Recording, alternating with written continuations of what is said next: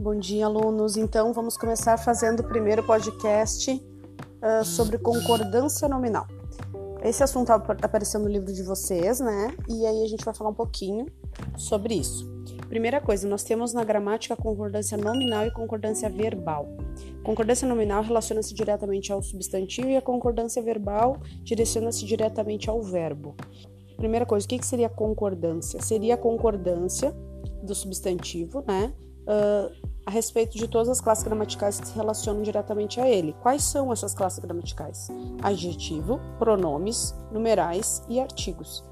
Então, como a gente vai fazer a concordância plural, né, plural, singular, que são os números, e gêneros feminino e masculino com essas classes gramaticais? Isso em torno do substantivo dentro de uma frase, de um texto, né?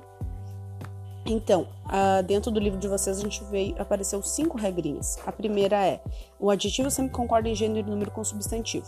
Nós fazemos isso sem mesmo conhecer a concordância nominal, que nós não falamos as menino e nós não falamos os meninas. Nós falamos a menina, o menino, as meninas, os meninos. Isso é concordância nominal, porque o artigo os ele concorda com o substantivo meninos, né? Uh, a segunda regrinha seria quando a gente tem dois substantivos e um adjetivo. Como é que funciona essa concordância? Por exemplo, no, no, na frase que roupa e cabelos lindos. Por que, que é, é lindos? Porque ele concorda com o último substantivo, que é cabelos, e não concorda com roupa, que está mais distante, sempre que mais próximo. A terceira, a gente tem quando a gente tem dois adjetivos e um substantivo, como é que funciona? Sempre esse adjetivo vai concordar em gênero e número, em número ao substantivo, sempre.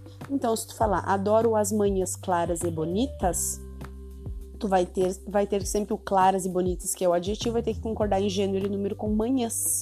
Por isso que, já que é as manhãs, ou seja, plural e feminino, vai ser claras, bonitas. E quando nós temos expressões como meio, uh, sendo adjetivo e sendo advérbio, meio sendo adjetivo, ou seja, com uma característica do substantivo, sempre vai ficar, uh, ele pode variar no, tanto no, no, singular como no plural, e ele pode variar no gênero feminino e masculino. Então está correto eu dizer come meia barra de chocolate. Ele pode variar porque ele é um adjetivo. Já no caso de meio, que sendo um advérbio, ele é invariável, ele não varia. Por exemplo, está errado quando as pessoas falam ela é meia chata, ela é meia. Uh, legal. Enfim, meia nesse caso está incorreto, porque meio, ela é meio, esse meio está relacionando-se diretamente ao verbo, ou seja, um advérbio. Então é meio egoísta, meio chata, meio, tá? Ele não varia. E a quinta e última seriam números ordinais. Como é que funciona? Quando esses números ordinais vêm antes do substantivo, tu pode colocar tanto no plural quanto no singular e ambas estarão corretas uh, a primeira e a quarta temporada ou a primeira e a quarta temporadas. E quando eu tenho depois substantivo, como é que fica? Uh, sempre utilizo o plural. As temporadas, segunda e terceira, tá bom?